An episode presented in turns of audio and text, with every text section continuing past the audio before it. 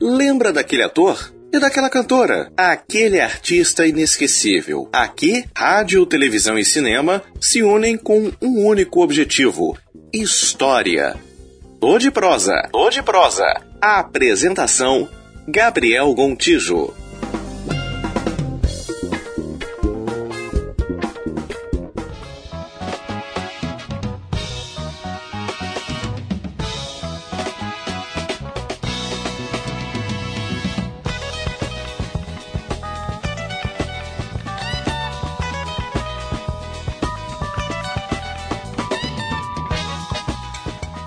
Salve, salve, meu amigo e minha amiga. Muito obrigado por mais uma vez prestigiar com a tua audiência aqui no Tô de Prosa. E hoje a gente vai começar relembrando uma coisa muito boa, uma coisa muito divertida, uma coisa que marcou época, marcou gerações, no plural mesmo, gerações, e até hoje marca a memória de muita gente.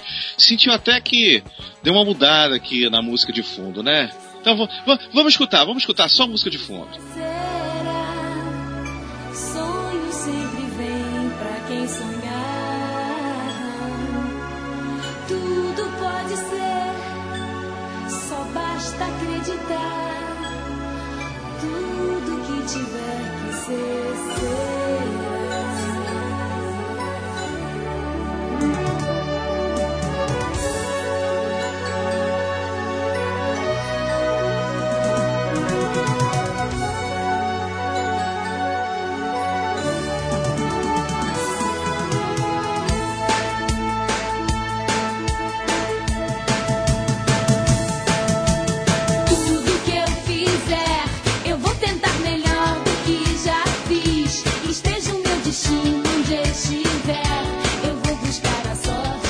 Certeza você que tem pelo menos 30 anos já ouviu essa música uma vez na tua vida e eu tenho certeza que foi na sessão da tarde. Afinal de contas, o grande clássico do cinema brasileiro, podemos dizer aí um dos marcos dos anos 90 na história do cinema nacional, foi Lua de Cristal, filme aí que teve como Xuxa Meneghel a protagonista. Agora pouca gente sabe, mas agora em 2020, pois é, esse clássico completa 30 anos que foi em cartaz em todos os cinemas do Brasil. Sabia?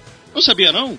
E sabia que tem uma produção independente que está aí gravando diversos depoimentos, está aí recordando essa história do fundo do baú e trazendo revelações muito bacanas. Eu estou falando do documentário Lua de Cristal 30 anos. Pois é, e hoje o Tô de Prosa vai ter a honra em conversar com uma das pessoas que está trabalhando nesse projeto. Eu estou falando do meu xará, o meu querido Gabriel Silva, que é um dos diretores do documentário, ele que é carioca, daqui da cidade do Rio de Janeiro, mas é necessário destacar que o projeto também conta com a participação e produção, que junto com o Gabriel está fazendo tudo, está jogando nas 11 com o paulista Rodrigo Nicodemo e o mineiro Diego Alexandre. Todos eles se juntaram para desenvolverem esse projeto interessantíssimo. Então, Antes de mais nada, deixa eu já começar dando o meu bom dia, boa tarde, boa noite. Não importa qual horário que você está me ouvindo, qual horário que o Gabriel está acompanhando essa entrevista, eu quero mais uma vez agradecer aqui a você e seja muito bem-vindo, Xará. Boa noite, bom dia, boa tarde, inverti um pouquinho.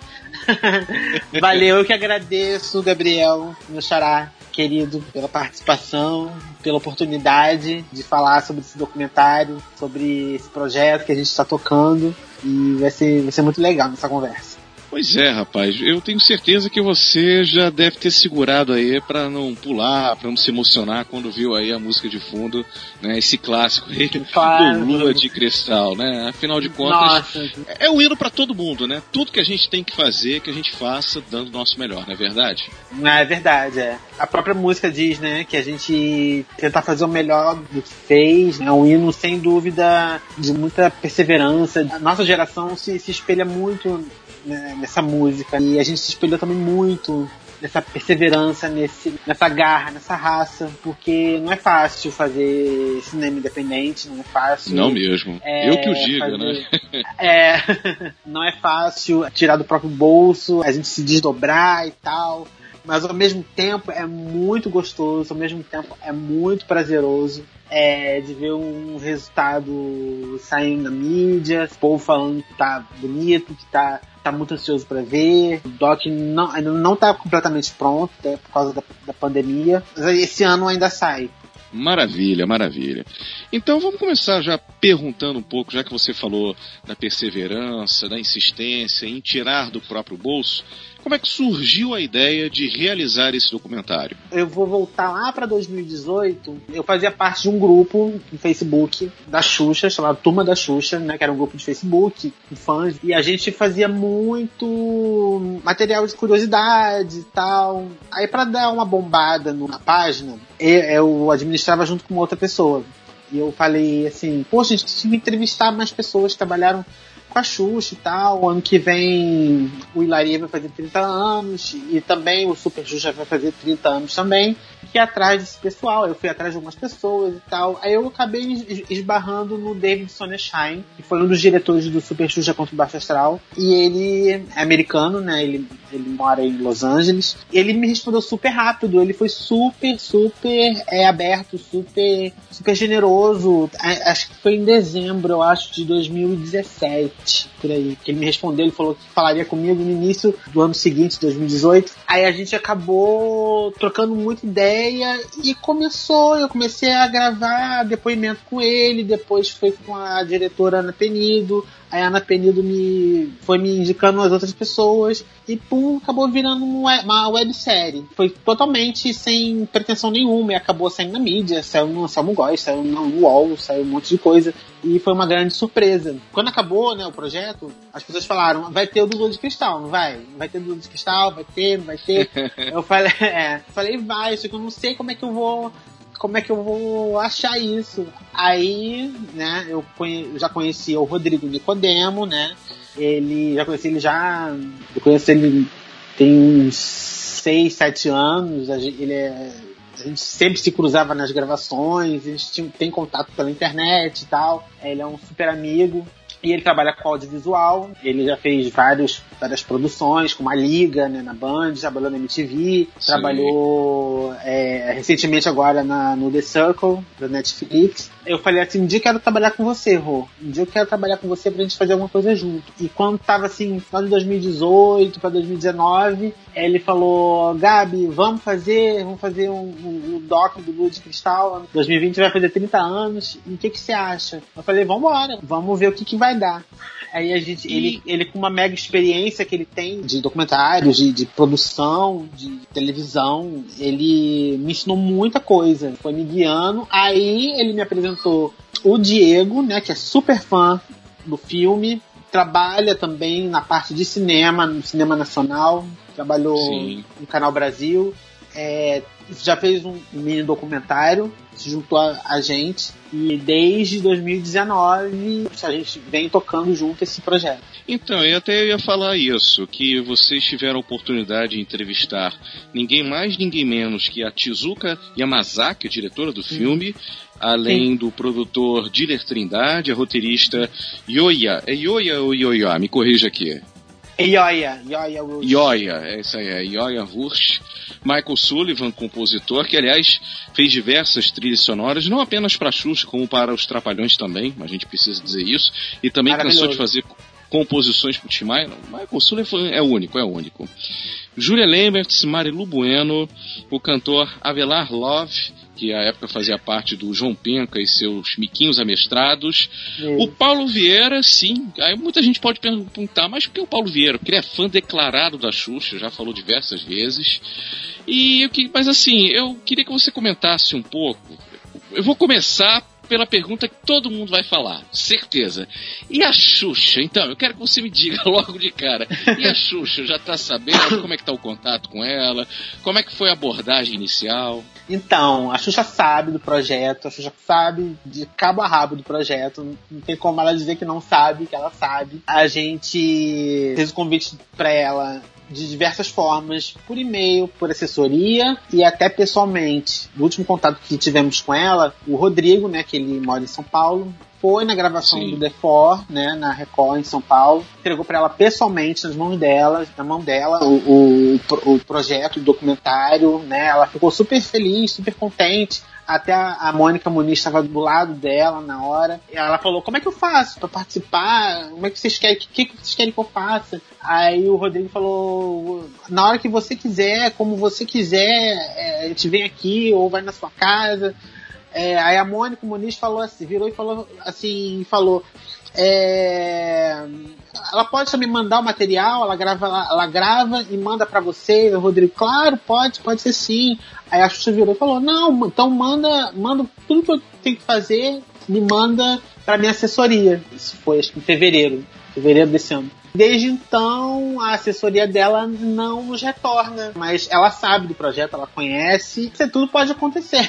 tudo pode acontecer. Então olha só, então olha só, todos os ouvintes que nos acompanham aqui no Spotify, aliás a Xuxa tem Spotify, então gente, ó, compartilhem, marquem a Xuxa no Instagram, você também viu Charal, marque a Xuxa no Instagram, Claro. no Twitter, no TikTok, sabe-se lá em qual plataforma aí de rede social, para ela ouvir essa entrevista, ô Xuxa, alô Mônica Muniz, alô pessoal aí da Alô, Xuxa Tatiana Produções, Maranhão. é, alô, Tatiana Maranhão, Portal X, enfim, todo mundo que trabalha com X aí. Vamos ajudar aí, aí a rapaziada que quer fazer essa entrevista super especial com a Xuxa, falando de 30 anos de um projeto maravilhoso, um projeto aí que teve a direção da Tizuka Yamazaki, que ela não é muito fã de falar não, hein, rapaz. Como é que vocês conseguiram convencê-la a falar? Isso aí é difícil, hein? Olha, é, é, assim, na, na verdade foi difícil achá-la, né? Porque geralmente ela dá entrevista quando ela tá com um projeto e tal. Na verdade, o Diego, ele é muito amigo do Luiz Carlos Lacerda. Então ele conhece ela e foi através dele que conseguiu contato é, da Tizuka e a resposta foi super imediata. Ela super topou e a gente gravou com ela em janeiro desse ano no Hotel Nacional, com uma vista maravilhosa, linda, tava fazendo calor, não tinha pandemia, não tinha Que coisa. Outros tempos, É, né? Nem tem tanto tempo assim. tempos. Pois é, foi uma gravação linda, foi uma aula. A Tizuka é, é uma pessoa incrível, é um gênio, né? É uma das maiores que- diretoras que, que, que a gente tem, premiadíssima lá fora, aqui, super conceituada, dispensa comentários. Ela foi super fofa, super super legal, respondeu todas as perguntas, tudo que ela lembrava. Foi, foi incrível entrevistá-la. Teve algumas pessoas que tiveram um cargo tão importante quanto dela, foram até um pouco grossas, né, ao receber o convite. E- Pode falar nomes mas ou ela, prefere não mas dizer? ela foi. Deixa pra lá, assim. Não Entendi. foi, não foi peixe grande, não. não foi, foi peixe pequeno, assim, né? Não foi. Ah, então, não- então, peixe pequeno deixa que ele se perde no próprio caminho. É, verdade. Ô, ô Xará, agora me tira aqui uma dúvida. É verdade que o roteiro ou o enredo do Lua de Cristal ele tinha uma coisa inicialmente prevista que quando a Tizuka pegou o roteiro, leu, falou: Não, isso aqui tá muito fácil, a gente não pode falar da Xuxa, nós temos que falar da Maria da Graça. Tanto é que até o filme todo, a personagem se chama Maria da Graça. A Tizuka foi responsável por redefinir o que se transformou o filme, é verdade essa história? Sim, foi verdade. Na verdade, ela chamou a Ioia Rush, né, para poder adaptar o roteiro, né, que o roteiro já estava feito, né, que foi o Cacá Diniz e a Patrícia Travassos que fizeram o argumento, né, desse roteiro.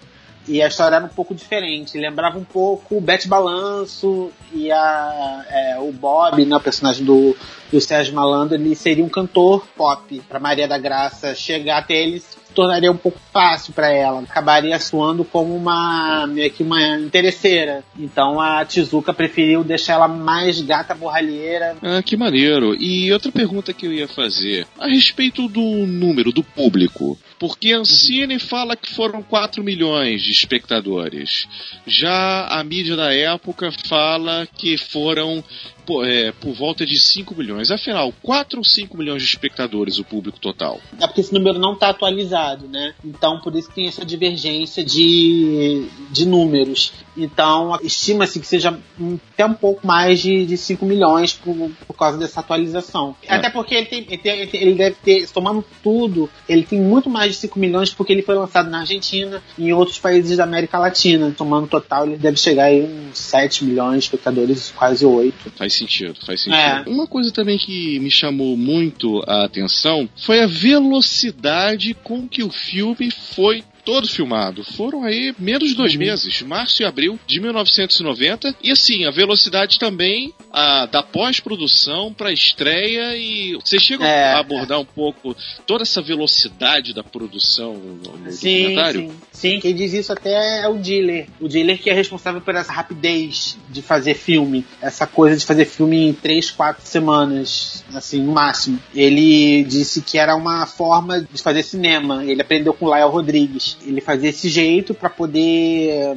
até caber na, na, agenda da Xuxa, né? Que na época ele tava fazendo, gravando o programa. Nesse ano que ela começou a estourar na América Latina. Tinha gravação de programa, então tudo tinha se adaptado é, na agenda dela. Então o dealer fazia um aparato para tudo dar certo assim, quatro semanas, gravar tudo. Tinha uma mega equipe em cima, a Yurika Yamazaki fazendo a parte de cenografia, é, a montagem da Ana Diniz e super rápido para poder dar tempo de chegar aos, nos cinemas em junho, porque sabiam aí que era um, um filão certeiro aí de espectadores, né? Que a Xuxa já vinha com o Super Xuxa muito bem, mais de 2 milhões de espectadores, depois o Princesa Xuxa os Trapalhões, né? Que foi 4 milhões, alguma coisa. Ela superou de novo com o Lua de Cristal, fazendo aí 5 milhões. A Embrafilme chegou a ter alguma participação, algum papel no, no filme Lua de Cristal? Não teve nenhum? Como é que ficou essa situação? Todos os filmes nacionais, ela tinha ali o, uma participação ativa, né? Tanto dos filmes da Xuxa como de outras produções. Então, o que aconteceu é que tiraram do próprio bolso, né? A Xuxa, tanto a Tizuka, precisaram, precisaram tirar do próprio bolso para poder terminar o filme porque a Filmes tinha quebrado. O Collor fez essa sacanagem na época e Foi. deixou todo mundo com a mão na frente e outra atrás, né? Se não fosse a Xuxa, com os contatos de patrocinadores, com os contatos dela que ela, que ela tinha na época, ela não tinha conseguido terminar o filme. Se ela fosse uma outra diretora, se fosse uma outra pessoa fazendo, não ia conseguir terminar.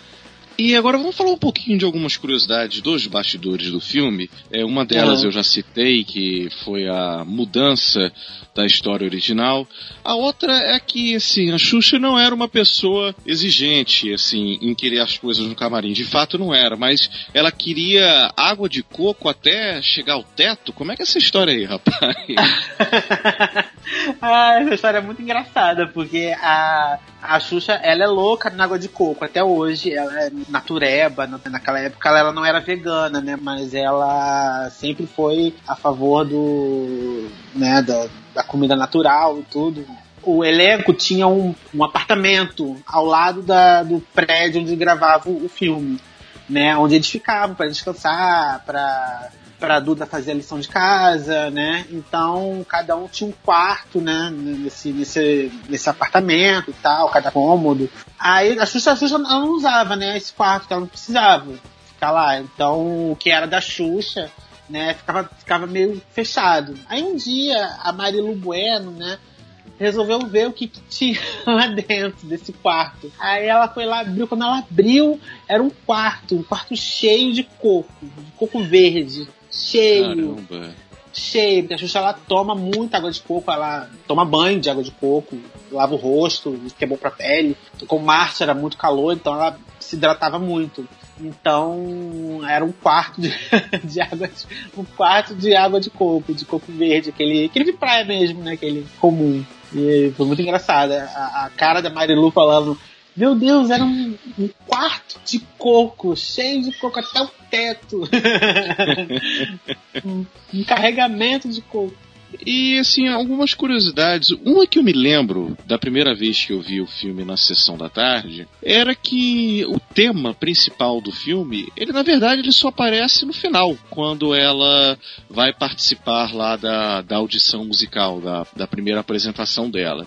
E é verdade uhum. que essa trilha sonora ela nunca foi comercializada, porque uns falam que foi comercializada, já vi foto de CD, de disco de vinil, mas dizem que isso é mentira. É, é verdade ou mentira essa história? A trilha sonora nunca existiu para comercializar. Ela esteve pronta pro filme, as faixas todas prontas, mas é, ela não foi lançada para não prejudicar a venda do disco da Xuxa, no caso o show da Xuxa 5, né? O disco que a Xuxa sempre lançava todo ano, né? O tradicional disco da Xuxa anualmente. E eles fizeram lançá-lo no ano seguinte, em 91.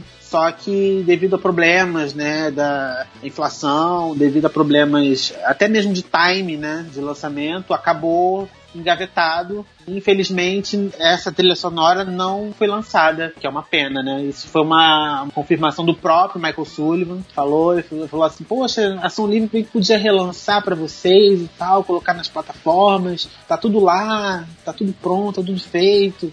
Tá tudo bonitinho. Quem sabe, sei lá, vai que eles colocam lá de surpresa. Não sei. Então vamos torcer, né? É verdade. Depende é verdade. da. Depende, de, do depende da Xuxa Produções e da, e da Som Livre. E ainda nessa questão da música tema, é, como eu disse, ela só aparece no final, na cena lá da, uhum. da última apresentação. Isso já estava previsto desde o roteiro original ou também foi mais uma das mudanças que a Tizuka fez ao longo do roteiro ser reescrito? Foi uma mudança, na verdade não foi uma mudança, foi a música aconteceu quando o filme já estava já começando a ser rodado, estava no meio, se não me engano. O Michael Sullivan, ele apresentou a música pro Diller e o Diller passou para Marlene, que ficou louca, louca com a música, adorou e falou: "Não, essa música, eh, o filme não pode se chamar Xuxa Turma Invencível. Esse filme tem que se chamar Lua de Cristal." Olha que letra incrível, olha que melodia forte, olha que mensagem. Rapidamente, é, eles trocaram o título no meio do filme, que até então é, eles estavam gravando achando que o filme ia se chamar Xuxa Turma Invencível. Mas graças ao a grandeza, né, a genialidade do Michael Sullivan, né, que é uma pessoa muito gente boa, que pessoa maravilhosa. Ele apresentou a tempo a música Lua de Cristal para poder tocou no coração da Marlene, né, e do Diller para trocarem o título. Que maneiro. Poxa, maneiro mesmo. E detalhe, é, eu já ouvi essa história de que o, a música não tinha sido comercializada, mas nunca ouvi o porquê disso. É a primeira vez que eu ouço alguém me explicar, é. hein? Ó, uhum. exclusivo aqui no Tom de Pros, hein, gente? Vamos, e vamos torcer, né, para poder a Xuxa Produções, ou até mesmo Ação Livre, disponibilizar esse álbum que tá engavetado lá nas plataformas digitais. Vou fazer uma edição comemorativa em LP, né, que tá na moda, né, o LP voltou com tudo e disponibilizar para os fãs, né, são mega presentes. Pois é, lá no início da entrevista eu citei o nome de algumas pessoas que vocês entrevistaram, dando aqui uhum. agora, nesse momento, destaque para Marilu Bueno e Julia Lemertz, que são uhum. as atrizes principais em todo o enredo. E aí muita uhum. gente vai perguntar: ah, vai ter a participação do Sérgio Malandro e a Duda Little também vai falar? Então é hora de você dizer se ambos vão ou não dar suas entrevistas. E você, Bob, você, você mesmo. Sabe por que, que ela fez isso? Ela ama você. Ama sim. Ela me ama? É, ama sim. E sabe o que, que você vai fazer agora, sabe? Você vai pegar aquela sua notinha lá e vai atrás dela. E eu vou junto com você, viu? Então, o Sérgio, ele tava tudo certo para ele ser entrevistado, né, no final de março. Só que a, explodiu a pandemia. Então a gente está é, a gente tá esperando ver o que, que vai acontecer em relação à pandemia para a gente poder estar tá fazendo com o Sérgio pessoalmente, é, com segurança, a gravação. A Duda, ela tem uma questão muito problemática devido ao contrato dela com a Globo, que ela faz parte da linha de jornalismo. Então eu acho que ela vai ficar de fora, né? Ela deixou isso subentendido da última vez que a gente conversou. Uma pena, né? Mas a gente entrevistou pessoas que são contratados da Globo e não tiveram problema, como o Paulo e como a Julia Lemert. Mas. Sim, e contratos com direito de imagem, inclusive, né? Atrelado Sim, a... sim, sim, sim, é. Talvez ela seja do jornalismo, não sei com o que, que rola, né? Não É, sei. pode se ser. ela- Pode ser. Sei. Pode ser que de repente para o jornalismo a parte que rege essa questão dos direitos de imagem seja diferente, mas eu entendo porque a gente também tentou entrevistá-la para o Trapalhada Sem Fim, não conseguimos. Quem sabe um dia, né? Quem sabe em outros projetos ela não possa dar entrevista, né? Não É, é verdade, é, mas, mas não, é, não é a primeira vez, porque é, o da Manchete também teve um- uma galera que fez trabalho, da, o pessoal da, da Unirio. É, fez um trabalho sobre um documentário da Manchete, TV Manchete, entrevistaram muita gente, fizeram um super documentário. Ela também não pôde falar com eles também, porque ela também fez parte da Manchete, teve um programa infantil lá. Sim, e também Duda não- Mania, também- se não estiver enganado. É Duda, é Duda Alegria. Duda Alegria, é, isso. É, passava Sailor Moon, passava aqueles desenhos, né? Sim, sim. Ela também declinou, uma pena. É, uma pena, uma pena. Pois é, e uma pena também é o nosso bate-papo que tá chegando ao fim. Pois é, tá ah, chegando ao fim. já acabou. Pois é, esse bate-papo super especial aqui. A gente contou um pouquinho aqui dos detalhes envolvendo a produção do documentário Lua de Cristal 30 anos e também um pouco das histórias sobre o filme que motivou a produção desse documentário que já está aí com 80% concluído e tomara que possa estar disponível para as plataformas de streaming esse ano para todo mundo, assim como o Trapalhada Sem Fim, né? Deixa eu vender meu peixe também. ah, tomara, claro, poxa, Tomara, olha, É. atrapalhadas, eu tô louco pra ver. Quem sabe Xuxa e Trapalhões não combinem até nisso, né? Ambos sejam lançados ao mesmo tempo, sem eles terem nenhuma noção disso, né? Vai que, né? Vai, que pessoa, tudo junto? É, seria, seria muito bacana, muito bacana. Mas antes da gente despedir aqui, Gabriel Silva, nada mais justo do que você falar quais são as redes sociais do documentário para todo mundo que quiser seguir, deixar o seu curtir, acompanhar tudo. Então, fique à vontade. Ah, primeiro quero agradecer, valeu, Xarabe, muito obrigado. Você foi uma das pessoas que, que me, me ouviu muito, que me deu muita força, que me ajudou pra caramba. Agradecer também, claro, ao Rodrigo, ao Diego, que me ensinaram, me ensinam todo o tempo. Sou muito grato a eles, porque trabalhar com pessoas que sabem, que é um privilégio gente aprender com quem tá no meio, né, de toda essa engrenagem. E para quem quiser curtir o Lua de Cristal, documentário, Instagram, arroba Lua de Cristal Doc. No Facebook também tá, Lua de Cristal Doc. É só seguir a gente lá. Tem muita novidade. É um Instagram super movimentado, com muita foto legal, muita curiosidade legal. Que tá crescendo cada dia mais. A gente não tá dando conta.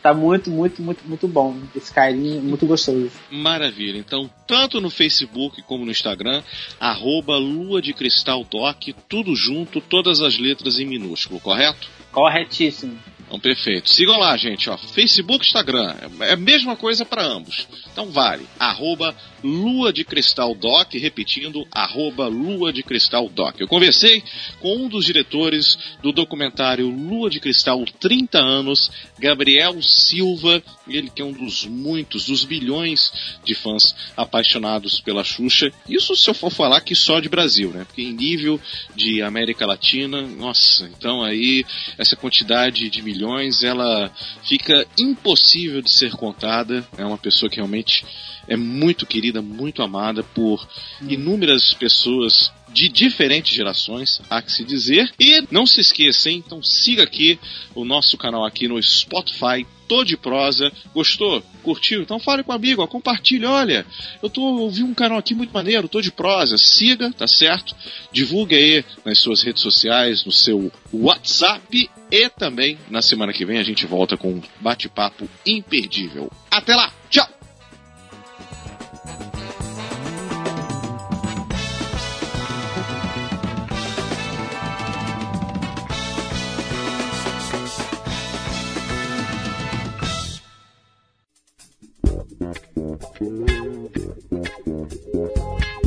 Programa de hoje chegou ao fim, mas na semana que vem vamos recordar muito mais história aqui no Tô de Prosa. Até a próxima! Apresentação, produção e edição: Gabriel Gontijo.